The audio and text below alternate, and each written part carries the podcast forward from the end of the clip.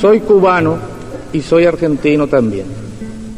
Y si no se ofenden las ilustrísimas señorías de Latinoamérica, me siento tan patriota de Latinoamérica, de cualquier país de Latinoamérica, como el que más. Y en el momento en que fuera necesario, estaría dispuesto a entregar mi vida por la liberación de cualquiera de los países de Latinoamérica, sin pedirle nada a nadie, sin exigir nada, sin explotar a nadie. Historia América. Historia América.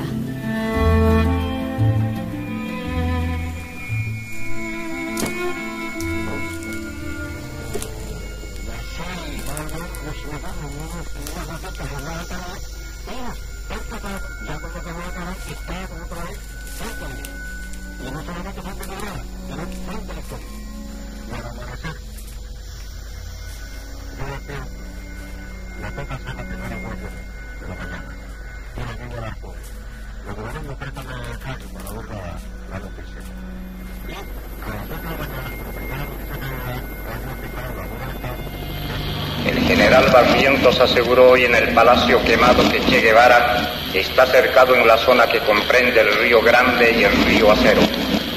Otro despacho informa que desde Valle Grande salieron tropas Rangers entrenados en la esperanza por instructores boinas verdes norteamericanos. Hoy hemos recibido entrenamiento para la lucha contra guerrillera en contraste con el entrenamiento normal de las tropas del ejército para la guerra regular. Nosotros habíamos sido entrenados específicamente para combatir a esta fuerza guerrillera. Tuvimos un entrenamiento de un poco más de tres meses con un destacamento de las Fuerzas Especiales de Estados Unidos. Y bueno, en pocas semanas pudimos felizmente encontrar y debilitar al grupo guerrillero hasta con la captura de su jefe y pocos sobrevivientes que quedaron se dispersaron después. Capitán, eh, hay información de papá cansado. Ese era un código que era el jefe de la guerrilla que estaba preso y herido. Pero no sabíamos si realmente era el Che Guevara o si era el Inti Peredo, hermano del Coco, que era el líder de la guerrilla por la parte boliviana. Entonces aprovechamos que los dos aviones estábamos listos y yo volé atrás de uno de los AT-6, el mayor eh, que era jefe de, de, operaciones, voló atrás del otro avión, eh, mayor Cerrate, y entonces constatamos en el área por radio directo hablando con ellos que papá cansado era el extranjero o sea que era el Che Guevara. Hemos dicho el apotegma maravilloso de Martí, que todo hombre verdadero debe sentir en la mejilla el golpe dado a cualquier mejilla de hombre. Y eso el pueblo entero de Cuba lo siente así, señores delegados. Le dije, ¿qué va a hacer de tu vida como médico? Si quedó pensando un momento y me dice, mira, me dice, como vos te llamas lo mismo que yo, pones un letrerito en la puerta de tu escritorio que diga doctor Guevara y entonces ya tenés derecho a empezar a destripar gente. Bueno, era muy gracioso, pero después vino la, yo lo, llamé al orden, no, vamos a hablar en serio. Y me dijo esta palabra más o menos, no sé en qué lado del mundo dejaré los huesos.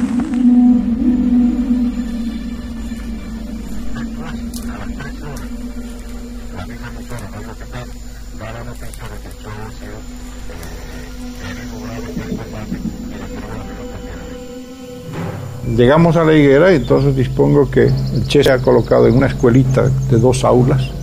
Yo dispuse que haya con el Che permanentemente un oficial. Un poco más tarde yo fui a verlo y entonces fui con, una muchacha llevándole un, comida, llevándoles comida a los dos prisioneros. Venga conmigo. Él estaba solo, justamente en el aula donde yo pasaba clases. Estaba alumbrándose con una vela y sentado sobre un asientito rústico, ¿no? Yo iba con la curiosidad pensando que se trataba de un hombre demasiado feo por la crueldad de sus actos que creíamos que era solamente maldad, queríamos saber quién era él, cómo era.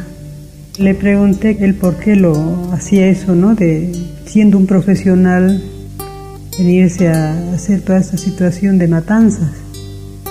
Y él dijo de que lo estábamos juzgando mal, que él era sus ideales y que eran otros. Velar por los pobres, no dejar que la gente sufra como está ahí.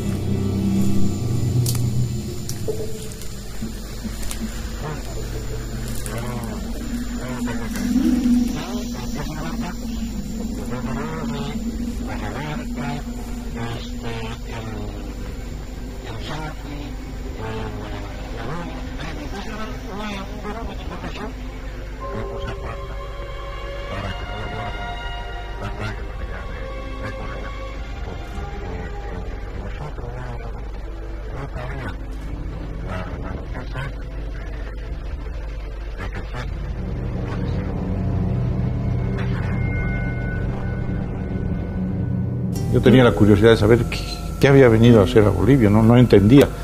Eh, y él me dijo ahí que la decisión de venir a Bolivia no había sido enteramente suya. Me pregunté yo, bueno, ¿qué otros niveles? Fidel me dijo, otros niveles. No, quiso dar más detalles, pero estaba claro, digamos, en el contexto. Así que el día 9 de octubre por la mañana, eh, temprano, alrededor de las 7 de la mañana, salimos en el helicóptero eh, comandado por el piloto, el mayor Jaime Niño de Guzmán. Aterrizamos cerca de las 7 y media en un pedazo de, tierra al lado de la escuelita y de la población de Ligueras. Eh, cuando entramos en la habitación, que yo entré acompañando al coronel Centeno Anaya y otro de sus oficiales, habían dos cadáveres en la habitación y el Che Guevara. Tenían enfrente de él puesto el cadáver del capitán Pantoja, Oslo Pantoja, que había sido uno de los jefes de entrenamiento para las guerrillas en América Latina en Cuba, y otro capitán cubano más, que habían muerto en combate. Y al Che lo tenían amarrado de pies y manos enfrente de, de esos dos cadáveres. Fue cuando entré a la habitación, estaba sentado en el banquito que lo habíamos puesto y me, le, me paré enfrente y le digo, comandante, lo siento. Yo he tratado, pero son órdenes superiores del alto mando boliviano. Sin embargo, me dijo, es mejor así. Yo nunca debí de haber caído preso vivo. Estaba yo, me dio la mano, le di la mano, le di un abrazo y le di un abrazo. Y ahí se paró en atención pensando que era yo el que le iba a tirar. De ahí salí de la habitación, estaba ya lleno de soldados, obviamente estaban oyendo la conversación. Estaba el sargento Terán al lado del teniente Pérez y otros soldados bolivianos. Le dije, sargento, hay órdenes de su gobierno eliminar al prisionero. Tírele de aquí para abajo, no le tire para arriba, que se supone que este hombre muera de heridas en combate. Sí, mi capitán, sí, mi capitán. Venga conmigo.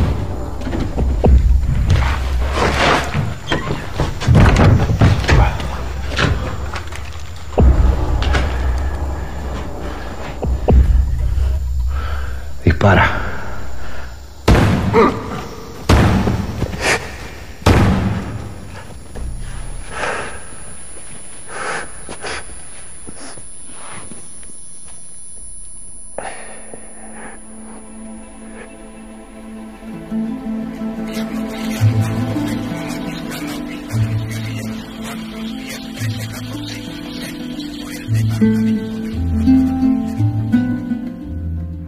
Patria o muerte, patria o muerte, patria o muerte. Historia América, una producción de Ciespal.